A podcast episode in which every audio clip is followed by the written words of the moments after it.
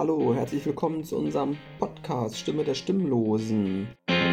Wir machen die hörbar, die im Superwahljahr nicht mitwählen dürfen. Moment, kurz. Sie soll sich jetzt vorstellen. Ne? das können wir ja auch machen, ja. genau. Äh, gerne, ja. Äh, vielen Dank für die Einladung, äh, bei eurem Podcast mitzuwirken. Ich bin Hanna Bunz und ich arbeite im verwaltungsexternen Teil des Büros für Bürgerbeteiligung Mitte wir sind auf die Bürgerbeteiligung gekommen, weil wir eben am Beispiel von Eveline gemerkt haben, ja, es stimmt, man kann jetzt nicht politisch direkt wählen, aber das heißt ja im Umkehrschluss nicht unbedingt, dass man politisch gar nicht aktiv werden kann, so komplett null sozusagen, ja, dass man komplett ausgeschlossen ist. Bedeutet, nicht wählen zu dürfen, automatisch, ich kann überhaupt gar nichts äußern. Das ist so ein bisschen die Richtung von dieser Folge, die wir, die, die wir heute sozusagen aufnehmen wollen. Also wir äh, werden jetzt ähm mit dem Büro für Bürgerbeteiligung niemand dazu ermächtigen können, auf einmal äh, seinen Abgeordneten oder seine Abgeordnete wählen zu dürfen. Aber natürlich äh, kann man Einfluss nehmen. Das äh, mhm. stimmt natürlich. Okay, also ihr seid das Büro für Bürgerbeteiligung an der Stelle, wo sich tatsächlich die Bürger dann an euch wenden können. Also deswegen sagst du verwaltungsextern. Das heißt, ihr versucht es so niedrigschwellig wie möglich zu halten, dass es jetzt nicht bürokratisch wird. Ist das so richtig? Mhm.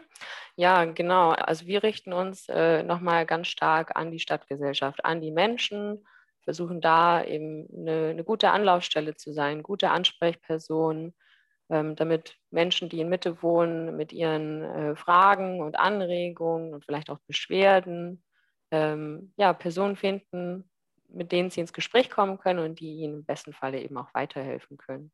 Wie kann man ja, sich das jetzt konkret vorstellen, ja? wenn ich jetzt mhm. sage, ich interessiere mich für irgendetwas, ich sage mal einen Zebrastreifen vor meiner Haustür, den möchte ich gerne haben, dann äh, komme ich zu euch. Was sagt ihr mir dann? Was, was bedeutet eigentlich dieses Wort Beteiligung? In dem konkreten Beispiel, das ist äh, ein Zebrastreifen, da könnt ihr euch an uns wenden. Quasi mein Kollege im internen Teil, der wird das dann an das Straßen- und Grünflächenamt weitergeben. Und dann wird dort geprüft werden, inwiefern es da jetzt einen Zebrastreifen bedarf oder nicht. Dann geben wir die Informationen eben so wieder zurück an den Menschen, der diese Frage gestellt hat. Wahrscheinlich kommt dieses Beispiel jetzt nicht so häufig vor, aber nochmal gefragt, was ist ja tatsächlich Beteiligung? Also was genau macht ihr denn da jetzt ganz konkret? Hm.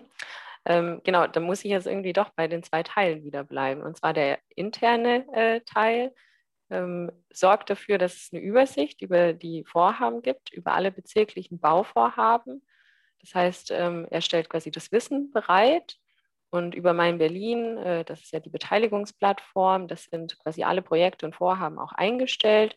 Und so können Menschen eben äh, möglichst niedrigschwellig herausfinden, was in ihrer Nachbarschaft passiert. Und in den meisten Vorhaben ist eine Beteiligung eben auch äh, ver verpflichtend. Und über Mein Berlin finden Sie dann eben auch die Stellen, wo Sie Ihre Ideen mit einbringen können. So, das ist äh, der wichtige Punkt ähm, des internen Teils und wir als externen Teil, ähm, genau, wir nehmen eben alle Anfragen auf, versorgen die Menschen mit Wissen. Ähm, Wissen ist für mich ähm, quasi grundlegend dafür, dass man sich überhaupt beteiligen kann, damit man weiß, was passiert in seinem Umfeld und ähm, wir vernetzen dann äh, die interessierten Menschen eben mit der Anlaufstelle, die jetzt gerade für die Beteiligung verantwortlich ist. Also wenn ich jetzt zum Beispiel ähm, Anwohnerin bin und ich stelle mir vor, na, der Platz nebenan, der gefällt mir irgendwie gar nicht. Der sieht total müllig aus und äh, da müsste mal dringend was passieren. Dann könnten die Menschen sich zum Beispiel an uns wenden und ähm, dann gibt es verschiedene Wege. Sie wenden sich an uns und wir vermitteln die quasi an die lokale Anlaufstelle, die für, ähm, für diese Nachbarschaft, in der dieser Platz äh, eben ist, äh, zuständig ist. Und vielleicht gibt es ja da schon andere Menschen, die sich auch schon ewig über diesen Platz beschweren. Und dann finden die sich zusammen, ähm, können dann Initiativen quasi äh, machen. Vielleicht startet das erstmal mit einer Müllsammelaktion. Ähm, geht aber vielleicht auch weiter, dass man beim Straßen- und Grünflächenamt äh, nochmal irgendwelche Anträge stellt. Weiß ich nicht. Da muss eine bessere Pflege der, der, der Bäume oder der Büsche oder des Grases oder sowas passieren. Das heißt, Beteiligung äh, in Mitte ist tatsächlich neu, kann man dann sagen, ja? Also was ihr da macht, ist tatsächlich Neuland? also Beteiligung in Mitte ist ganz bestimmt nicht neu. So würde ich das nicht sagen, weil äh, zu allen bezirklichen Vorhaben ist eine Beteiligung verpflichtet, aber eben nicht durch das Büro für Bürgerbeteiligung, sondern die Fachämter ähm, beauftragen eigene Dienstleister, um diese Beteiligung durchzuführen. Warum heißt es eigentlich Bürgerbeteiligung und nicht zum Beispiel Anwohnerbeteiligung oder Menschen, die hier leben, Beteiligung oder je nachdem? Also, gibt's, also warum heißt es, also wie ist man auf den Begriff Bürger dabei gestoßen? Bürger sind einfach alle Menschen, so würde ich das ausdrücken. Ja, alle Menschen, äh, die in Mitte leben oder arbeiten, die, die wollen wir beteiligen. Manchmal kriegen wir auf die Straße ne, die Migrantinnen als Schimpfwort oder Beleidigung, na gehen Sie doch arbeiten.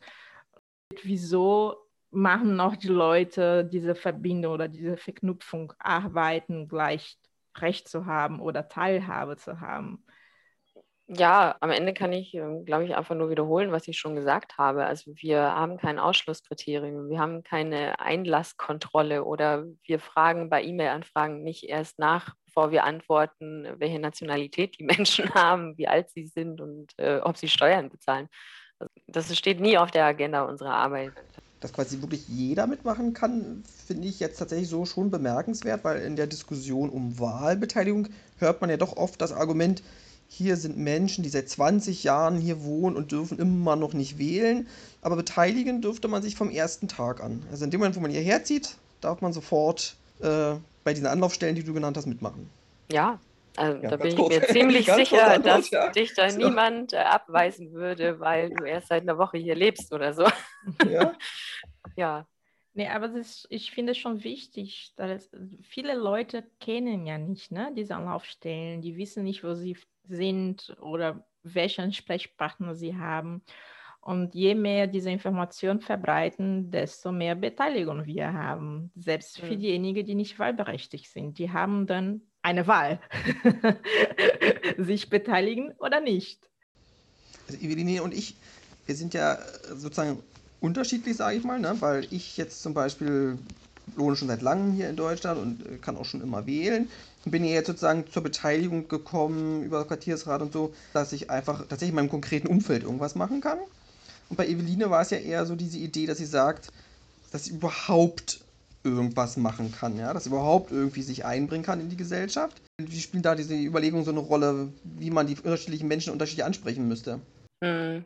Ja, das ist eine äh, sehr gute Frage. Was wir gerade machen, ist, ähm, wir nutzen verschiedene Kanäle. Zum einen das, äh, die, die Presseabteilung des Bezirksamtes. Da kann man eben über Twitter und Pressemitteilungen und so ähm, relativ viel und gut streuen. Dann versuchen wir über die Anlaufstellen, die ich vorhin beschrieben habe, ähm, das quasi denen weiterzuleiten, sodass das in ihre Kanäle wieder weiter durchsickert, in den Nachbarschaften dann ankommt, in den kleineren Nachbarschaften auch.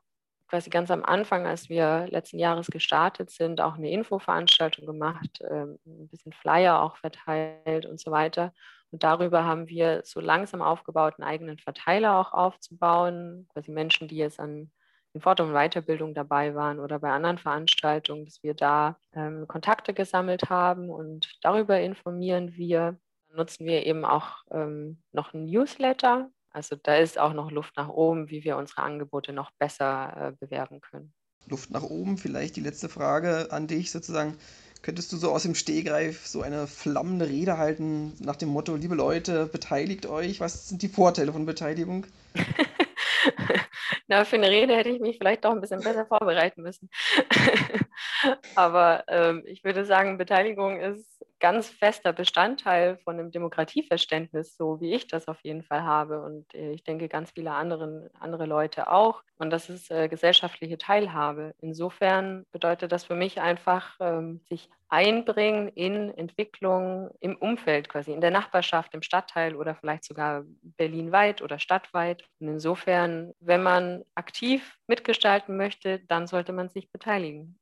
Ich glaube, das war sehr gut. Das waren echt viele Infos, die wir nutzen können und die Leute müssen das auch hören, um zu verstehen, was Beteiligung ist und wie man sich beteiligen kann. Danke fürs Zuhören und bis zum nächsten Mal, André und Eveline.